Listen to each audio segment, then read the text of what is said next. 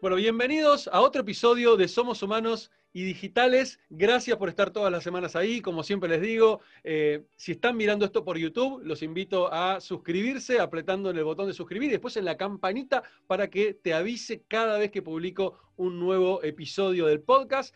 Eh, y si estás escuchándolo vía audio, vía Apple Podcast, eh, Google Podcast o cualquier plataforma de podcast que estés escuchando, te invito también a suscribirte, así no te perdés de los nuevos episodios que voy publicando todas las semanas.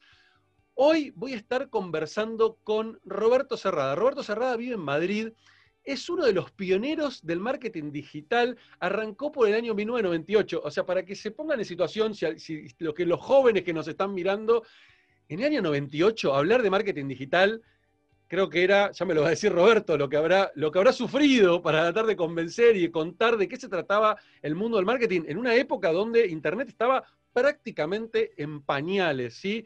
O casi, o sin pañales, te podría llegar a decir.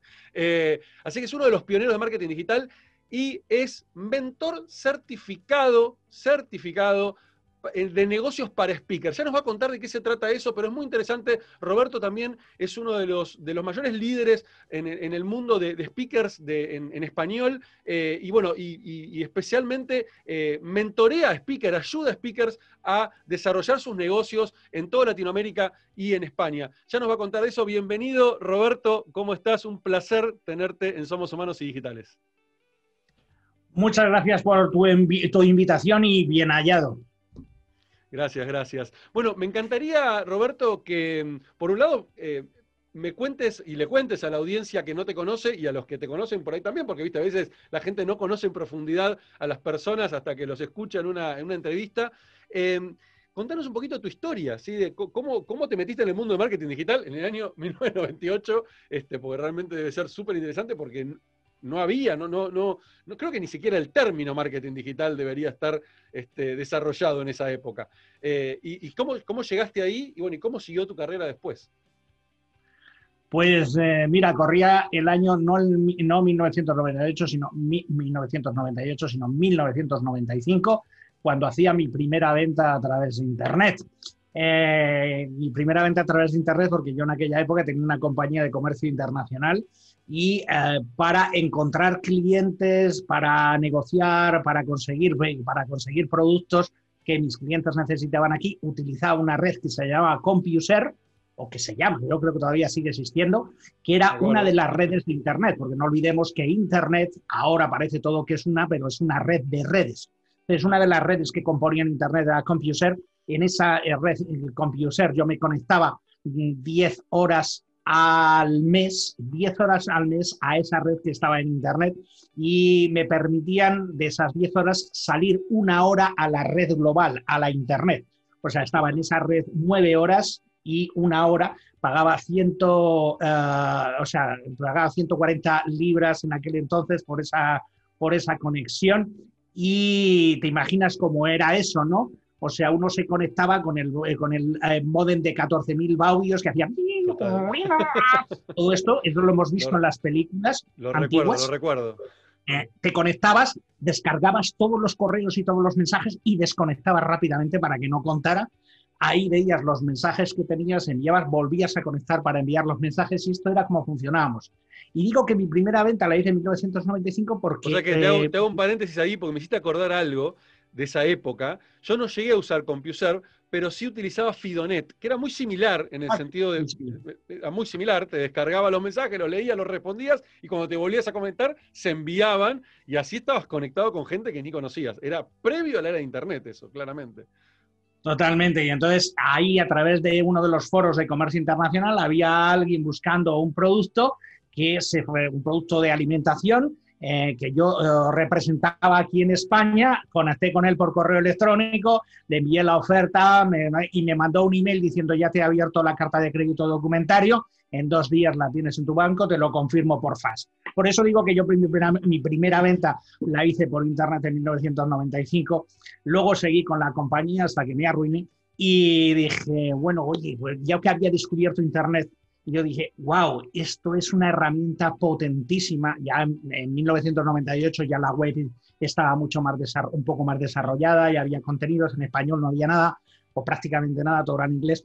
Eh, y entonces digo, wow, esto es una herramienta maravillosa para las pequeñas y medianas empresas y en el año 97, mejor dicho, en el año 97 hice una campaña para decirle a las empresas, bueno, yo soy experto en marketing, o sea, soy licenciado en marketing y he trabajado en marketing prácticamente como consultor toda la vida, y hizo una campaña maravillosa en 1997, decir las empresas, oye, aquí tenéis una herramienta, en 1997, tenéis una herramienta, con, contacté con mil empresas, logré reunirme con, ocho, con 800 empresas y no vendí absolutamente nada. En ese momento dije, eh, esto hay que cambiarlo, la gente no creía, dice, no, esto, este, este loco de dónde habrá salido, y dije, le dije a mi socio, digo, por los próximos, eh, por los próximos dos años voy a demostrar que con Internet se puede, se puede, ganar, se puede ganar dinero. Y fue hasta finales de 1998 cuando empecé a ganar dinero, a captar clientes a través de Internet. En aquella época, en 1998, yo tenía ya una lista de suscripción de 3.500 personas y gracias, y en esa lista es donde yo... En ese momento era mucha gente, mucha, porque lograr 3.500 en esa época Tremenda es como, decirte, es como decirte hoy, no sé, 100.000, sin exagerar. O, quizás, y quizás incluso más. Incluso más. Era, la época, era la época en la cual enviabas un email y los ratios de apertura eran del 80%. Claro. E, era, era la época en la cual yo enviaba un newsletter mensual más la promoción del mes. O sea, newsletter mensual más la promoción del mes era la época en que cuando me retrasaba dos o tres días en enviar el newsletter, la gente se ponía en contacto contigo y te decía, Roberto, me has dado debajo en la lista porque no me ha llegado el newsletter. ¡Wow! el concepto de spam no existía, creo, en esa época todavía. No, claro, no. Bueno, es que era, ya, ya empezaba a haber spam. ¿eh? Ok. Pero había carpeta de spam, había sistemas anti-spam, todavía no. Eh, para el correo electrónico ya empezaba a haber sistemas anti-spam. Sí, sí, sí. Ah, ya, ya empezaba a haber sistemas anti-spam, lo que pasa que no era... Pero sí, sí había spam. Tú en aquella época podías comprar bases de datos y los que defendíamos el marketing online en aquella época, que éramos cinco, de los cuales quedamos tres, eh, Álvaro Mendoza, eh, Francisco Segura y yo, no, creo que además, ah, bueno, no, y Miquel Baisas también, cuatro, éramos cuatro de aquella época. En aquella época nosotros luchábamos y no compres bases de datos porque no funciona, vas a enviar millones de, de emails si no funciona y no vendes. Haz tu propia base de datos, fidelízala y entonces ahí vende. Y eso es lo que hacíamos ya en 1998. Wow, wow, qué loco. Y pensar que hoy es, lo que se, se, sigue diciendo y, y hoy es, más, más, es importantísimo cuidar las bases y armar bases realmente eh, sólidas y con gente eh, con engagement, ¿no? Cosa que, este, fíjate vos, lo estás diciendo de hace ya, ¿cuántos años estamos hablando? ¿Veintipico de años? Más o menos. Pues, pues en el 2000, o sea, 22 años. 22 años, wow, impresionante. Mira, yo en el año, en el año 90, bueno, esto de Fidonet que te contaba de haber sido, y calculo que año 95 también, 96 por ahí, eh, y en el 99 eh, entré a trabajar en una .com, en laborum.com, que era una empresa chilena que, estuvo en toda Latinoamérica, competía muy fuerte con, con, eh, con, Boomerang, que era otra compañía también que para buscar, para buscar empleo.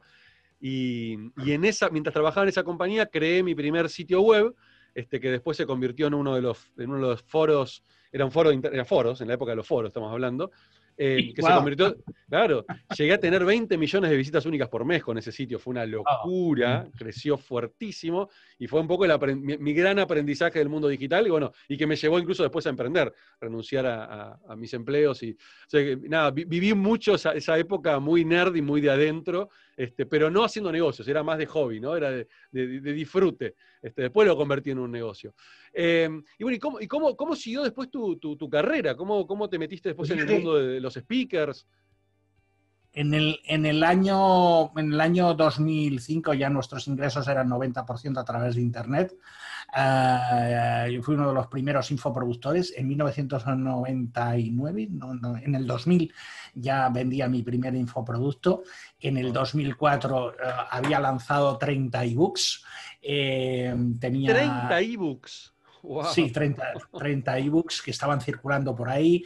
Incluso vendía, eh, o sea, yo vendía un, un, libro que ahora es uno de los libros que se venden míos, que es la guía, la guía para escribir cartas de venta, que son 130 páginas, que ahora mismo se vende pues por, por 19 euros, que es lo que se vende un libro. En aquel, el libro parte de la primera versión fue en aquella época, no, fue en 2004 y en 2004 yo vendía ese libro por 97 euros en formato digital. 97 euros en formato digital, ahora no pagan más de 19. ¿Cuál es la diferencia? Es que en aquella época, y es lo que tiene mucho sentido en el marketing de hoy, si quieres podemos hablar de eso, en aquella época, ¿por qué se vendía 97? Porque no había un solo tratado, no había nada, no había ningún curso, no había ninguna información eh, y en inglés muy poquita. Yo creo que en inglés había dos manuales de cómo escribir cartas de venta y un curso carísimo de Dan Kennedy de cómo, de cómo vender online eh, que enseñara a escribir cartas de venta. Entonces, claro, eh, la diferencia entre hacer una propuesta, hacer una oferta, como se hacía en aquella época, o preparar una carta de ventas de 21 chorizo, de aquellos que decíamos de 27 páginas, donde explicabas todo. Yo llegaba en aquella época a vender productos de 1.300 euros o dólares de aquella época con una carta de ventas. Y entonces decían, Roberto, es que una carta de ventas larga, con 27 páginas, nadie se la lee. Ya, creo, ya lo creo que si tú vas a gastarte 1.300 euros, te lees hasta los puntos y, además lo guardas para cuando compras, luego si no recibes, claro. si no recibes lo que te prometía ahí, tener prueba de decir, oye, que tú me habías prometido esto y que no, y que no lo recibía. Con lo cual, las cartas de ventas largas también se leían. Ahora las cosas han cambiado un poquito vivimos en un mundo un poco diferente, pero, pero bueno, la esencia, la esencia. Pero siguen funcionando, eso es lo interesante, pues siguen funcionando. Quizás la gente no las lee completas, pero las, me ha pasado incluso a mí que he comprado, y hoy en día he comprado este, con cartas de ventas largas, que obviamente no las leo todas, pero ya el ver tanto contenido eh, me da otra garantía de cuando entro a un sitio que, que, me quieren vender con un videíto y tres palabras. O sea, la carta de ventas a mí me da la sensación de, bueno, acá hubo un trabajo, acá alguien se esforzó en generar todo este contenido. Este, y después, bueno, por supuesto, esto que decís vos, ¿no? De volver y chequear a ver si lo que me dijo que me iba a dar me lo dio. Eh, definitivamente. Eh, y creo que hoy tiene encima el plus agregado de todo el funnel que te hacen posterior, ¿no? Que te terminan, este, empezás pagando 10 dólares y terminas pagando 97, ¿no? y, y, sigue la, funcionando. La, escala, o sea, en la escalera de ventas, ¿no? En, claro, el upselling, upselling, upselling, claro. Sí, promoción, de promoción, promoción. Sin embargo, fíjate, es verdad que las cartas de ventas en largas, que cuando vendes un producto, o cuando vendías en aquella época, hoy un día con una carta de ventas larga no es fácil vender un producto de 1.300 o de 2.000 dólares o 2.000 euros con una carta de ventas. Necesitas alguna cosa más. O si quieres hablamos un poco de cómo se venden hoy esos productos, pero en, aquella época también las cartas de ventas no las leía todo el mundo, a no ser que fuera un producto de tan alto valor, pero un producto de, 190, de 97, 197, 297 o de 500 euros, eh, también tenía una carta de ventas largas. No la lees toda. La carta de ventas tiene que estar estructurada para poder, eh, para poder impactar en diferentes, en diferentes personas, todas de un nicho de mercado, pero sí dentro del nicho de mercado hay personas que les llaman más la atención una cosa, hay personas que les llaman más la atención a otra cosa. Cualquier producto no solamente resuelve un problema, como digo, resuelve un problema principal y matices de otro, o tiene motivadores diferentes, más que resolver un problema, resuelve un problema principal y tiene diferentes motivadores, porque no a todo el mundo le motiva lo mismo aunque tenga el mismo problema. Entonces, cuando tú escribes una carta de venta, tienes que contemplar cada uno de esos motivadores y resaltarlos lo suficiente, porque lo primero que se hace cuando se lee una carta de venta se escanea de arriba abajo. Entonces, tú vas escaneando hasta que hay algo que te llama la atención y ahí te detienes te detienes y ahí sí profundizas. Luego sigues para abajo y si no te llama la atención, sigues hasta que encuentras otra cosa que te llama la atención y entonces profundizas. Entonces, esto, esto es la estrategia. No se, leen, no se leen todas, pero tampoco hace falta, pero tú tienes que tenerla suficientemente larga, la carta de ventas, como, para... como para, para que eh, dar, eh, o sea, tener que te quepan todos los motivadores que pueden actuar sobre todos esos botones emocionales que pueden actuar sobre diferentes personas. Y esto te está ayudando a mejorar los ratios de conversión. Ah, eso, me parece súper súper interesante. Tengo, tengo varios amigos que, que, han, que han tenido mucho éxito con el mundo de infoproductos. Bueno, de hecho, uno de ellos eh, Juan Martitegui, que, que, trabajó, trabajó muchos años, varios años en, en, en Mind Valley, en, en, Malasia, y trajo Mind Valley para Latinoamérica y fue súper exitoso. Eh, hoy ya no se dedica más a infoproductos, este, se metió en el mundo de e-commerce, eh, pero bueno, nada, con él me junto una vez por mes a cenar, bueno, ahora con pandemia no, este, pero este, siempre me, nos, comparte al grupo con los que nos juntamos, nos comparten las, las cosas que hacía, y era realmente impresionante el, todas las técnicas ¿no? que existen en ese mundo. Porque yo creo que hay, y, esto sí me, encantaría eh, profundizar, porque eh, la gente cuando piensa en marketing digital, eh, la gente, digo, la gente que no está metida en este mundo, y le decís marketing digital, lo primero que se imaginan, viste, es, ah, publicidad en Facebook, publicidad en Google, y, eso es marketing digital, o hacer SEO y punto. Pero después hay otro mundo de marketing digital, que es el que vos estás hablando, que es el marketing digital mucho más en profundidad, donde se tiene en cuenta todo este tema de factores emocionales, ¿no? Este, cómo, cómo realmente pensar una landing page, cómo entrar en detalle, cómo incluso estudiar el comportamiento de la gente e ir cambiando en, función a lo que fueron haciendo, el contenido que va viendo. O sea, hay, hay un... Para mí, como viste, hay dos, mundos del marketing digital. Está el mundo del marketing digital tradicional y está este mundo que algunos lo llaman growth marketing, no importa el nombre que le pongamos, pero es, es, meternos mucho más en profundidad y entender, utilizar la data, entenderla, eh, eh, a través de la data, modificar las acciones que uno va haciendo para poder, en definitiva, este, aplicar la psicología sobre, sobre, el, sobre el consumidor, ¿no? Eh, y, creo que creo que en general, me voy a arriesgar a tirar un número en el aire, ¿no? Pero yo creo que el 80% o 90% de las agencias en general o de la gente que está metida en marketing digital va muy por arriba, es una capa muy superficial del marketing. Eh, y son muy pocos los que realmente van en profundidad y hacen este tipo de cosas que vos estabas recién contando. Claro, es que en, marketing digital hay cuatro elementos o cuatro fases. La fase de atracción, la fase de involucración, la fase de conversión y la fase de, eh, de multiplicación, que, yo lo llamo. O sea, y para hacer dinero de verdad con el marketing online necesitas las cuatro. La fase de atracción porque necesitas atraer a la gente correcta. La fase de involucración porque necesitas que esa audiencia, esa audiencia, esas personas se involucren en tu filosofía, se involucren con lo que tú estás haciendo, se involucren en tu idea. La fase de conversión para transformar a ese que ya es prospecto, o sea, tenemos el prospectable, que es un desconocido que puede ser prospecto lo metemos en nuestro embudo si utilizamos eh, funnel marketing, porque podemos utilizar funnel marketing o outreach marketing, que es otra, otra forma, ¿no? Pero en el funnel marketing lo metemos en nuestro embudo. entonces ahí lo involucramos. Entonces ya lo, cuando lo metemos en nuestro embudo y lo involucramos, lo convertimos de un prospectable en prospecto. Y, y, cuando ya lo tenemos en prospecto, trabajamos para convertirlo. ¿Convertirlo en qué? Convertirlo en cliente o mejor dicho, convertirlo en comprador, más que en cliente, en comprador. Y la tercera fase, que es eh, la última fase, la cuarta, la cuarta fase, que es la de desarrollo, o sea, la incrementación de negocio, es convertirlo en cliente. ¿En cliente quién es? Una persona que nos compra una y otra vez, una y otra vez, una y otra vez.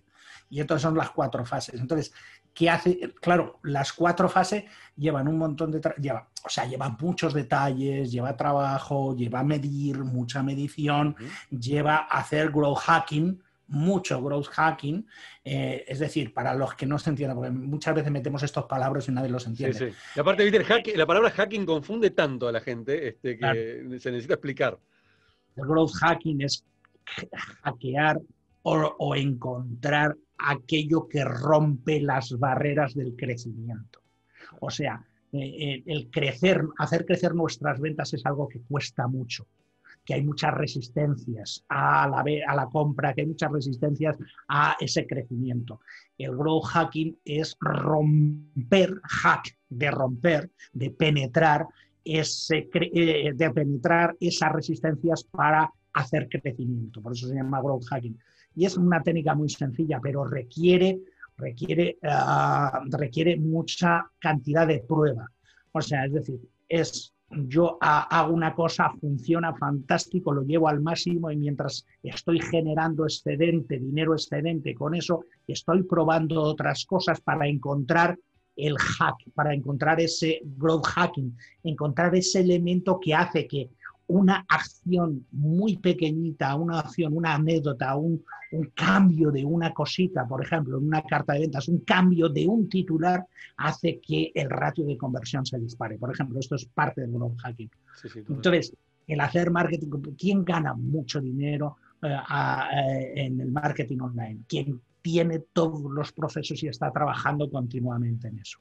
¿Qué pasa? Vivimos en la cultura de lo rápido, vivimos en la cultura de lo fácil, vivimos en la cultura del pelotazo que no se nos ha escapado, no se nos ha ido todavía. Y entonces cuando hablas con las personas, bueno, ¿qué quieres decir? No, no, no, yo quiero hacer publicidad, publicidad con la falsa creencia de que haciendo publicidad va a hacer crecer su negocio. Y esto es como creer en los Reyes Magos. Pues es lo mismo. Mira, en vez de hacer publicidad para hacer crecer tu negocio, pídeselo a los Reyes Magos, hombre. Pídeselo a los Reyes Magos que vas a tener la misma, que vas a tener el mismo resultado. Mira, con esto me acabas de dar el primer recorte del, episodio. con esa frase final de los Reyes Magos me encantó. Eh, pero, pero es real, ¿no? Es real. La gente, la gente va por ese camino fácil. Este, pero yo creo que eh, el mundo, el mundo de Internet, el mundo digital, trajo también asociado esto de la facilidad, ¿no? Ha, bajado tanto las barreras de entrada que también hace no solamente que haya clientes que buscan lo fácil, sino también empresas, eh, personas, este, eh, agencias, que como claro, la barrera es tan baja, hoy cualquier, cualquiera te empieza a vender, ya no, yo ya soy una agencia de marketing digital, y porque hizo un curso de, de AdWords y un cursito de Facebook Ads, entonces es muy fácil, es muy, es muy baja la barrera, lo cual hace que esas personas que también te venden todo tan fácil, encuentren clientes que dicen, ah, pero si es fácil, este me lo vende por dos mangos con 50. Claro, después no tiene resultados, no lo mide y, lo, se dan cuenta en el largo plazo cuando ven que tiraron un montón de dinero a la basura y no funcionó. Este, o se conforman creyendo que, ah, esto es marketing digital. Y no saben que hay, podrían estar haciendo 10x con el mismo dinero que estaban invirtiendo en, la otra, en, el otro, en, otro, en otras estrategias. Eh, entonces yo creo que esa es la gran diferencia quizás con el marketing tradicional, donde ahí sí no podías darte, digamos, no existía el lujo de decir, este, entro con una barrera baja, era muy difícil, o sea, porque ya de por sí había que hacer una inversión importante desde el día cero.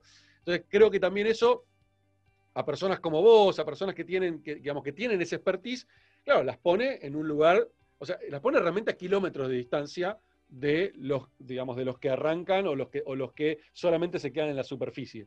Y cuando las empresas experimentan eso, claro, ven realmente el upside enorme que tiene hacer growth marketing en vez de marketing digital tradicional. Y luego también, en eso que dices, hay, hay mucha agencia de marketing digital que ha aprendido una técnica en un curso de Facebook Ads y dicen, wow, esto vale para todo. Y no es verdad, no es verdad. Entonces empiezan, empiezan, con, empiezan con una técnica, toman un cliente, hacen esa estrategia de Facebook Ads y consiguen éxito, wow, éxito. Y cogen otro cliente que es muy similar al cliente que han cogido o que han tenido, ah, voy a cambiar la palabra porque en Argentina esto significa otra cosa. Eh, han conseguido, ya con tu, acento ya está, nos, damos cuenta que... han, conseguido, han conseguido otro cliente eh, parecido al que tenían antes y vuelven a tener éxito y entonces dicen, bueno, esto, esto tiene éxito, entonces eh, se lo venden a todo el mundo. Y entonces llegan, claro, cuando tú tienes un perfil de clientes que es diferente al perfil que responde con diferente, entonces aplicar las mismas técnicas no funciona. No a todo el mundo le funciona Instagram de la misma forma, no a todo el mundo le funciona LinkedIn o LinkedIn de la misma forma, no a todo el mundo le funciona Facebook de la misma forma. Eh, hay gente que le puede estar funcionando, por ejemplo, TikTok y no le está funcionando Instagram Y sin embargo, Facebook, Facebook, claro, si te funciona TikTok y no te funciona Instagram, Facebook tampoco. Y LinkedIn ya ni te cuento. ni hablemos. Porque va a un público determinado, porque el producto también es un producto de oportunidad. Entonces, hay que distinguir cuál es la plataforma. Por ejemplo, si yo voy a hacer promoción y publicidad en, en TikTok, tengo que buscar tengo que buscar que para conseguir clientes tengo que ofrecerles algo de oportunidad, porque en TikTok mm, eh, eh, la gente va buscando esa oportunidad, ese gag, ese vídeo, ese pasar un rato, pasar un minuto divertido, ese, esa cosa curiosa que te dicen rápidamente. O sea, no te vas a tragar un documental del canal de historia, pero sí te tragas eh, un, vídeo de un minuto que te habla de una curiosidad de Aristóteles, por, poner un ejemplo. Ahora, no te tragas un, o sea, no, no te ves 45 minutos de un documental bien armado y bien argumentado sobre los filósofos griegos. Entonces, también tienes que buscar qué se vende en TikTok, por ejemplo, pues productos de, productos de oportunidad. En, Instagram también es una red un poco también de productos de oportunidad. Facebook es una, es una red donde te puedes permitir, o sea, donde te puedes vender otro tipo de productos o servicios que no son tan de oportunidad, puede ser una estrategia, porque la gente que está asiduamente navegando, también navega en, en Instagram, también navega en TikTok, pero fíjate qué curioso, dependiendo de la red, dependiendo desde dónde, en dónde estás posicionado, tienes una expectativa u otra. Y entonces, dependiendo de esa expectativa, reaccionas o no reaccionas ante la publicidad y esperas que esperas o sea, lo que esperas encontrarte tiene que ser de una determinada forma. Entonces, si haces publicidad en Instagram para un servicio profesional, por ejemplo, aunque ese mismo, ese mismo cliente esté también en LinkedIn, esté en, Instagram, cuando está en Instagram y reacciona a tu publicidad, pero no, se espera otra cosa y entonces no conviertes. Y sin embargo, la misma landing page, la misma carta de ventas, el mismo embudo, que has atraído al cliente a través de LinkedIn y los radios de conversión no funcionan. ¿Pero por qué? Si es el mismo, si es el perfil, porque la campaña de publicidad, el anuncio, me está segmentando ya. ¿Y por qué es el mismo? Porque cuando está en una plataforma tiene una expectativa, cuando está en la otra tiene otra expectativa. Y ahora jugamos mucho con la atención de lo que yo llamo la atención del minuto. Entonces tú tienes atención de un minuto, entonces cuando tú vas buscando otra cosa, aunque tengas eso, no es la misma, o sea, no no reaccionas de la misma forma. Y esto hace que la misma campaña funcione en una, en una plataforma así. Por ejemplo, la diferencia entre, para hacerlo más, más claro, entre Facebook y, Instagram, que, que, te encuentras a los mismos en Facebook que en Instagram. ¿eh? Exacto, sí, sí. a, las mismas, a la misma audiencia en Facebook que en Instagram, y sin embargo en Instagram estás vendiendo y en Facebook no, porque tu producto está más alineado con la filosofía de Instagram que con la filosofía de Facebook. Y esto es muy importante y esto muchas veces no lo tienen en cuenta las agencias. totalmente. Y por eso, y por ese motivo hacen perder mucho dinero a los clientes. ¿eh? Sí, sí. O sea que mientras vos lo decías, me, ponía yo en ese lugar. Digo, cuando yo estoy en LinkedIn, estoy con un, con, una, con hasta, hasta, hasta, hasta mi mood, ¿sí? hasta mi, mi humor y mi emoción es distinta cuando estoy en Instagram. Cuando estoy en Instagram es un momento de relax, donde nada, estoy curioseando a ver qué está pasando y cuando estoy en LinkedIn estoy buscando contenido útil relacionado con, mi, con lo que yo me dedico. Entonces, claro, me cambia por completo. Si de golpe, no, imaginemos no, que estoy navegando en LinkedIn y me aparece una publicidad, este, no sé, de descuento de aire acondicionado. La voy a ignorar por completo. A pesar de que estuve hasta ayer buscando un aire acondicionado, de hecho, fue todo lo que tú dices real, este, pero si me la aparece en LinkedIn, la voy a ignorar, pero rotundamente, porque en ese momento mi cabeza no está puesta en ese lugar. Ahora, si me aparece la misma publicidad en Instagram, probablemente le haga clic y vaya a verla, porque me agarró en otra situación distinta. Quizás esté sentado en el baño, mirando Instagram. y, es, muy, es muy importante que tengamos en cuenta esto a la hora de elegir no solamente en nuestra eh, plataforma donde vamos a poner nuestra publicidad para hacer esa atracción, sino también cómo planteamos la campaña, el diseño de la campaña, el, vídeo, cómo tiene que ser. el mismo vídeo no funciona en todas las plataformas exactamente igual.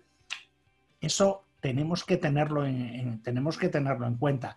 y muchas veces no se tiene en cuenta y cuando no se tiene en cuenta entonces dejas mucho dinero encima de la mesa, que esto a Facebook, a Google, a LinkedIn, a las plataformas TikTok les encanta porque ellos sí ganan dinero. ¿eh?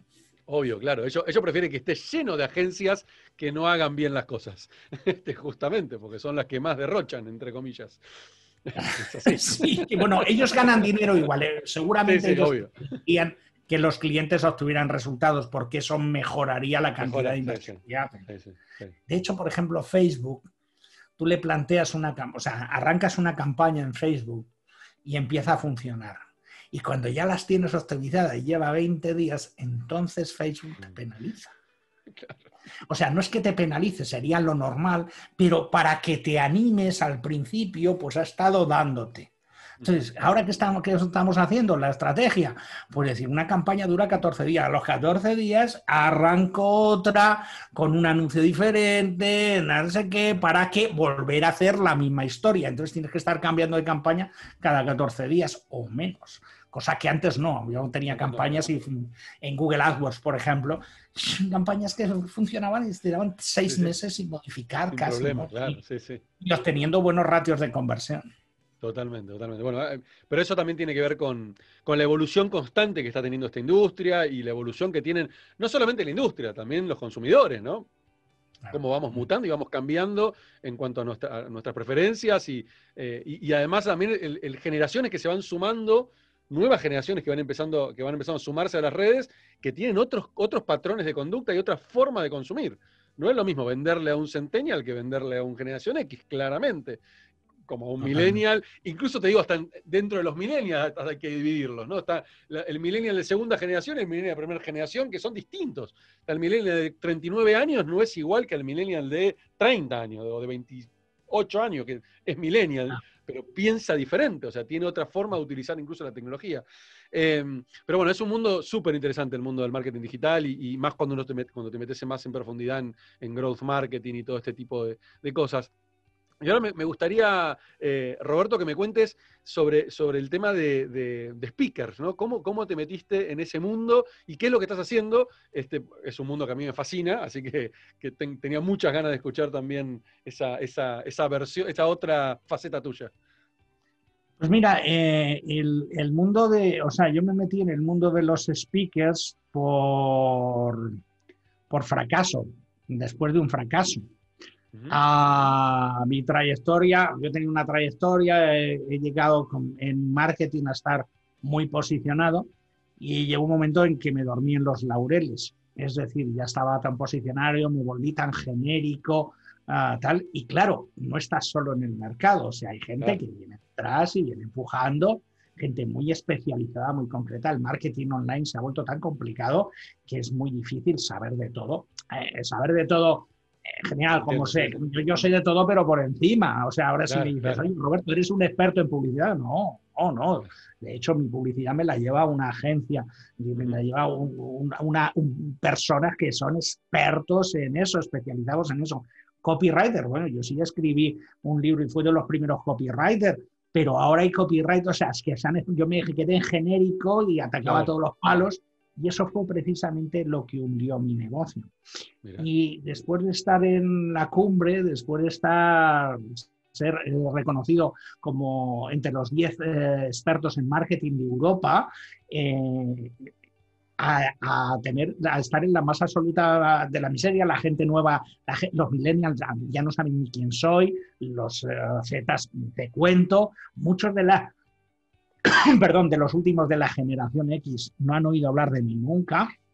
Quiero decir, ¿por qué? Porque entonces cuando te, te, vuelves genérico, pierdes posicionamiento. Y eso es lo que hizo que en 2018, o sea, yo creé una escuela en 2005, que es la Escuela Europea de Marketing y Negocios, que funcionó muy bien hasta 2015, hasta, 2000, hasta 2012, 2013, y a partir de 2013 empezó a bajar, a bajar, a bajar, a bajar, yo he formado mucha gente que luego me ha superado y que, y, que se han vuelto competidores míos y fenomenal. El problema no ha sido de ellos, el problema es mío, que, me puse me quedé genérico y no específico, y entonces ellos han sido específicos y han crecido y yo me quedé sin negocio. De hecho, en 2015, de 2015 a 2018 fueron tres años de pérdidas continuas, pérdidas continuas, pérdidas continuas, hasta que en 2018 eh, cerré la empresa porque perdía, llevaba tres años perdiendo dinero. Y entonces ahí llega una duda existencial, y entonces te planteas una duda existencial, dices, bueno, ¿será que yo ya he perdido el sex appeal?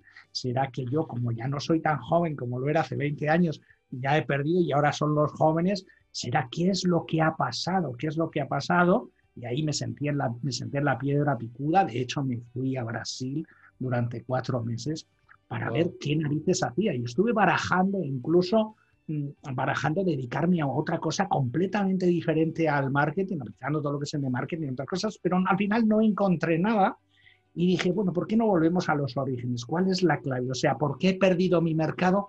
Porque, punto número uno, ¿por qué he perdido mi mensaje? La clave de perder el mercado no es otra cosa que perder el mensaje. Tú puedes tener un mensaje, pero si el mensaje se ha quedado obsoleto y no llega, pierdes el mercado. Para mí la clave es en el mensaje. La mayor parte de la gente que tiene éxito, y esto tiene mucho que ver con los speakers, la mayor parte de la gente, de las empresas que tienen éxito tiene un mensaje. Apple tiene un mensaje, Walmart tiene un mensaje, eh, eh, esto, eh, Microsoft tiene un mensaje. Un mensaje y un propósito, ¿no? Mensaje. Ah, El mensaje es universal cuando detrás del mensaje no hay un propósito, hay una visión que esto es algo que discuto y que yo tengo una visión diferente. Lo que hace potente tu misión con M es tu visión con V. Tu misión, es decir, tu misión con M, tu propósito, no le interesa a nadie más que a ti, a menos que tu misión esté basada en una visión con V. El mundo no es de los misionarios, el mundo es de los visionarios. Steve Jobs no tenía, tenía una visión, por supuesto, pero sobre todo lo que tenía es una visión. La gente sigue una visión, la gente no sigue una misión, la gente sigue una visión. Hasta Jesucristo tenía una visión. ¿Y cuál era la visión de Jesucristo? La visión de Jesucristo era un mundo donde todos nos amáramos. Esa era su visión. Y su misión, lograr que eso fuera.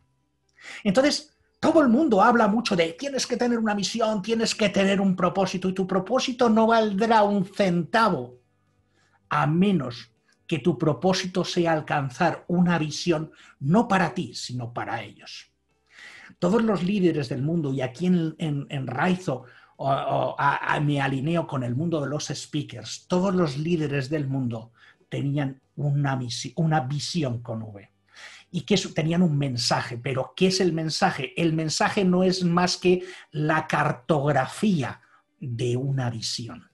Nelson Mandela tenía la visión de un Sudáfrica libre para los negros. Martin Luther King tenía la visión de un mundo en el que todo el mundo tuviera los mismos derechos y sobre todo las mismas oportunidades. Steve Jobs tenía la visión de que cualquier persona que quisiera podía romper el status quo para vivir mejor.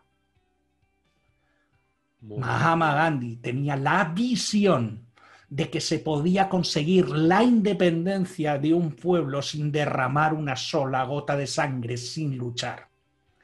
Lo que hizo que la gente siguiera a todos estos líderes ha sido su visión. lo que ha hecho que Zara sea un, icono en el mundo de la moda ha sido la visión de su, fundador y de su dueño. lo que ha hecho que el ordenador personal, el ordenador personal sea el, eh, que en cada casa haya un ordenador personal, fue la visión de Bill Gates es la visión lo que nos hace grandes y no la misión. Y ahora, ¿cómo se, uno puede expresar su visión y trasladar la visión al mundo? Desde un mensaje. Pero un mensaje, fíjate, lo vamos a resumir muy rápidamente y todo el mundo lo va a entender. Un mensaje son 25 palabras. Un buen mensaje tiene entre 15 y 25 palabras. ¿Y qué es un mensaje? Una declaración de intenciones, una tesis. Con el mensaje, el objetivo que tiene el mensaje es llamar la atención de la audiencia, es lograr que la audiencia diga, wow, espera que aquí hay algo interesante. Pero con 25 palabras no es fácil que la gente comprenda eh, comprenda ese mensaje, el alcance que tiene y si es importante o no es importante ese mensaje para escucharlo. ¿Qué necesitas? Coge esas 25 palabras, ponle un cero detrás, convierte esas 25 palabras en 250 palabras y a una cadencia de 125 palabras por minuto, una idea, eso se convierte en una idea digna de ser compartida, que no es otra cosa que un discurso de dos minutos, 250 palabras a 125 palabras por minuto, un discurso de dos minutos. ¿Cuál es el objetivo de un discurso de dos minutos? Solo uno, que la gente entienda de qué va tu idea. Pero ¿cuál es el objetivo? Claro, el, el elevator pitch más que el elevator pitch, porque el elevator pitch tiene otros objetivos, es un discurso de dos minutos, un discurso de tesis en el cual llamar la atención. ¿Para qué te sirve este discurso? Para mantener una conversación social y hacer corro frente a ti. Para ir a un medio de comunicación eh, y hacer una entrevista y mantener la atención de la entrevista. Para ir a. Para, para, para estar delante de unos clientes y empezar a interesar a esos clientes. Ahora, ¿Cuál es el objetivo de una tesis, de tener una idea, una tesis? El objetivo es que la gente comparta esa idea, compre esa idea. Si tú quieres que la gente compre esa idea con, con 250 palabras o dos minutos de discurso, no hay mucha gente que vaya a comprar la idea. Algunos sí, pero la mayor parte no la van a comprar. Toma esas 250 palabras, ponle un cero detrás, conviértelo en 2.500 palabras, que a una cadencia de 125 palabras serán un discurso de 20 minutos. Es una conferencia TED. 20 minutos, bueno, ahora es 18, pero la llevas a 20 minutos. ¿Cuál es el objetivo de una conferencia de 20 minutos? ¿El que la gente aprenda algo? No, porque las estadísticas nos demuestran que de una conferencia de 20, 40 o 60 minutos, lo que la gente va a recordar solo son dos cosas, el principio y el final. Lo del medio lo habrá perdido. Luego, ¿para qué vas a tirarte de los 20 minutos, 15 minutos en intentar enseñarles algo si lo van a olvidar? ¿Cuál es el objetivo de una conferencia? ¿Cuál es el objetivo de tus 2.500 palabras? lograr que la gente entienda correctamente de qué va tu idea digna de ser compartida. ¿Por qué tu idea digna de ser compartida es importante? Pero no solo eso, sino además que sienta, o sea, que vea que para ellos tu idea digna de ser compartida es una verdadera oportunidad. Y tercero, para lograr que la gente te compre la idea, es conseguir que sientan que es factible para ellos. Luego, si tú en esas 2.500 palabras, con esa conferencia de 20 minutos, consigues que la gente entienda tu idea, que la vea como una oportunidad y que la sienta factible, ¿cuál es la pregunta que van a hacer al terminar esa, esa conferencia? Te van a decir, eh, Ismael, te he comprado la idea. ¿Ahora qué? ¿Cuál es el siguiente paso? Coge tus 2.500 palabras, ponle un cero detrás, llévatelo a 25.000 palabras. ¿Y qué son 25.000 palabras? Un libro de 100 páginas. Exactamente el manual, paso a paso, para poner tu idea en práctica y que esa persona logre esa transformación. ¿Tiene sentido? Fantástico. Te juro que mi cabeza está a mil por hora mientras, mientras ibas hablando, este, porque nunca lo miré de esa manera, nunca lo, enfoqué, nunca lo pensé de esa forma. Eh, y, sí, tiene todo el sentido. Es como, es una estructura que si la pones en práctica, ya me la estoy imaginando, de hecho, este, de hecho quiero que hablar después con vos, este, porque tiene, eh, sí, tiene lógica, tiene, sí, tiene, la verdad me, me dejaste, sin, palabras con tantas palabras, mira. Fíjate, y aquí, aquí Ismael, viene mi idea digna de ser compartida y mi mensaje. Deja de vender productos y vende tu idea. Si la gente compra tu idea, comprará todos los productos que tú tengas. Claro. Luego, dejemos de vender productos y empecemos a vender ideas. La gente no compra productos, la gente compra ideas. No, nos dicen, no, la gente Sí. compra soluciones, la gente compra la idea. ¿Cuál, ¿Qué idea compra? La idea de ser más feliz, la idea mm, de ser más próspero, la idea de ganar más dinero, la idea de no tener dolor, la idea de eh, tener una pareja feliz, la idea de tener amigos, la idea. Y fíjate que esa idea, y volvemos al principio, no es otra cosa que algo que se puede producir en el futuro. ¿Y qué es ese algo que se puede producir en el futuro? Una visión. Luego, ten una visión, una visión suficientemente clara, cristalina, una visión que te creas, una visión que sientas. Transforma esa visión en un discurso y tendrás tu vida resuelta y lo más importante, la vida de un montón de gente. Yo creo que ahí está la parte más, más interesante, ¿no? El impacto que uno puede, que uno puede lograr si tiene una visión clara y tiene una idea clara.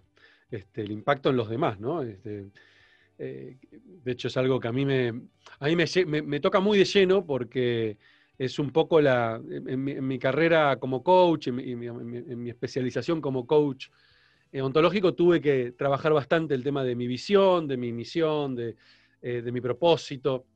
Y, y una de las cosas que, que saqué en conclusión en todo ese proceso tuvo que ver con esto de poder ser una posibilidad para los demás, ya sean empresas o personas, que en el fondo son todas personas, porque las empresas no existen, existen las personas que crean las empresas. eh, y a partir de ahí em- arranqué un camino y me, me sentía muy identificado con todo esto que contabas de tu fracaso, y de, porque me pasó algo similar. Mi primer- esta primera empresa de que te conté, este foro, que terminó siendo una empresa de 40 empleados, levanté fondos de Silicon Valley, toda una historia súper interesante que un día, nada, la- digamos, nos pegamos un palo fuertísimo, tuve que cerrarla, quebramos, bla, bla, bla. Eh, y gracias a ese, ese enorme fracaso, entre comillas, que para mí fue un aprendizaje hermoso, este, a partir de ahí pude empezar a darme cuenta que yo también me pasó algo muy similar a lo tuyo, eso de dormirme en los laureles, de, eh, volverme genérico, incluso hasta, bueno, lo, conté en creo que en el, en el episodio anterior, no, el anterior, que hablé con una coach, viví esto que se llama el síndrome del impostor, ¿no? Esta cosa de, este, después de tener éxito, que por lo que vos contás, viviste algo similar, después de tener éxito, decís, bueno, pero al final, ¿qué- ¿en qué soy bueno? no? Claro, y, y- caí en esta conclusión de, lo genérico, ¿no? Pero al final no me especialicé en nada. Y no, y ahí está mi, mi mayor valor, el saber un montón de todo y poder ahora contarlo y poder con- conectarme con un montón de personas desde ese mensaje, este, pero claramente no tengo construido ese mensaje como vos recién estabas contando y me hace muchísimo sentido y creo que vas a despertar un montón de cabezas también cuando vean este, este episodio, porque creo que es, un- es una, eh, por lo menos en, creo que en los emprendedores en general y en los líderes en general, esta es una problemática eh, que, de nuevo, me arriesgo a tirar números, ¿no? Pero estimo que debe ser una problemática de, un porcentaje enorme, tipo, más del 80 o 90% no tiene claro esto y es, un, es una gran deuda personal que, que- tienen los líderes eh, muchas veces que no saben cómo eh, poder expresar, cómo poder comunicar, cómo poder eh, este, transmitir el mensaje que tienen, este, pero justamente porque nadie los ayudó, nadie los acompañó en, en esa construcción, ¿no? Así que nada, creo que esto va a dejar un mensaje interesantísimo a, la audiencia y te súper agradezco la apertura que tuviste y, nada, y a mí me encanta cuando, cuando me encuentro con, con líderes que, que pueden este, eh, contar también sus, sus, eh, sus fracasos, ¿no? Este, porque creo que, mira, eh, lo conté también en otro episodio, pero lo, lo- repito, me pasó cuando, cuando hice una ronda en Silicon Valley que un inversor, ni bien entro a la reunión, me pre- lo primero que me pregunta es, contame tu fracaso, contame cuántas veces fracasaste. Ah, wow. Y yo tenía, y, es- y era mi primer emprendimiento, y claro, yo no había fracasado todavía. Entonces lo miré como diciendo, ¿este, este qué me dice? Digo, ninguno. Este, y, ah, y seguimos charlando. Y al final me quedé pensando, digo, ¿por qué me preguntar? Entonces se lo pregunté, después de la reunión le dije, tengo una consulta, ¿por qué me preguntaste esto? Y la respuesta de él me dijo, fue muy, muy concreta, me dijo, ¿sabes lo que pasa, Ismael? Me dice, eh, si vos hubieras, si vos tenés un montón de fracasos previos, mi dinero, ¿sí? Está mucho más garantizado de que vaya a tener éxito esta inversión. ¿Por qué? Porque tu todos tus fracasos anteriores te forjaron y te van a, digamos, vas a tener más chance de tener éxito ahora. Ahora, si nunca tuviste fracasos, o tuviste un fracaso, o tuviste pocos fracasos, o no sos capaz de, identificar fracasos, peor todavía, este, eh, lo más probable es que yo ya sé de antemano que ese dinero lo voy a tirar a la basura. Y me, rompió la cabeza. Año después, cuando cierro XP, cuando cierro esta empresa, eh, uno de los inversores, uno de los, de los, de los advisors que tenía en la compañía, que tenía un porcentaje en la empresa, cuando voy a contarle, mirá, tuvimos que cerrar, bla, bla, bla, la primera respuesta que me dice, bueno, Ismael, ¿qué vas a hacer ahora? No, no sé, mirá, estoy, estoy con un par de proyectos. Bueno, avísame cuando tengas claro el proyecto, este, que yo te quiero invertir. Y, fue como una piña, ¿viste? Digo, pero ¿cómo me decís que me vas a querer invertir si yo te estoy contando que acabo de fracasar? Y me dijo, pero ¿sabes la cantidad de pibes que yo le invierto, que recién empiezan y que es su primer startup? Y yo ya sé desde el momento cero que le estoy poniendo plata, que seguramente le tenga que volver a poner en dos o tres proyectos después. Me dice, vos ya, ya sabés con lo que es armar una empresa, sabés lo que es echar personas, sabés lo que es armar productos. Tengo muchas más garantías de invertirte a vos que... Y eso a mí me hizo un clic tremendo en la cabeza que, bueno, me ayudó muchísimo a poder salir adelante luego de ese primer gran fracaso, ¿no? El poder aprender a mirar el fracaso como una oportunidad y no como este, el fin del mundo, ¿no? Em, así que nada, te agradezco mucho que hayas tocado este tema. Y me encanta siempre cerrar los episodios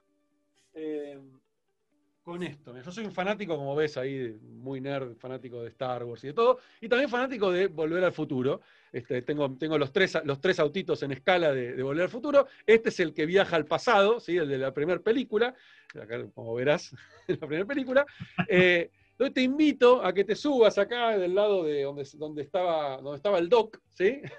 ahí, en el lado de, no del acompañante, sino a manejar el, el auto, el, el DeLorean, y que viajes a tu pasado, que te vayas a tus 18, 19 años, terminando tu, colegio secundario y arrancando la vida de adulto, ¿no? la vida profesional, eh, y que puedas, puedas vos, el Roberto de hoy, decirle algo a ese Roberto de 18 años y viceversa.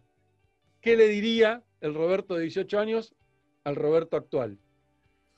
Pues yo al Roberto, al Roberto de 18 años le diría que deje de esperar algo del futuro y se dedique a vivir intensamente el presente, porque el futuro no existe y el pasado tampoco, porque ya pasó.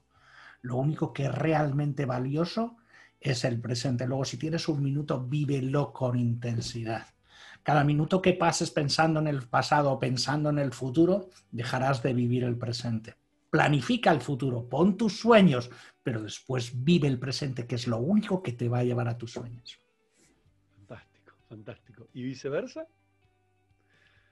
¿Qué le diría el de 18 al actual? A el de 18 al actual. Pues fíjate que ahí no se me ocurre, ahí no se me ocurre qué le podría decir el de 18 al actual. Sí, bueno, yo le podría decir, yo de mayor quiero ser como tú. Muy bueno, bueno, me encantó. Me encantó, me encantó.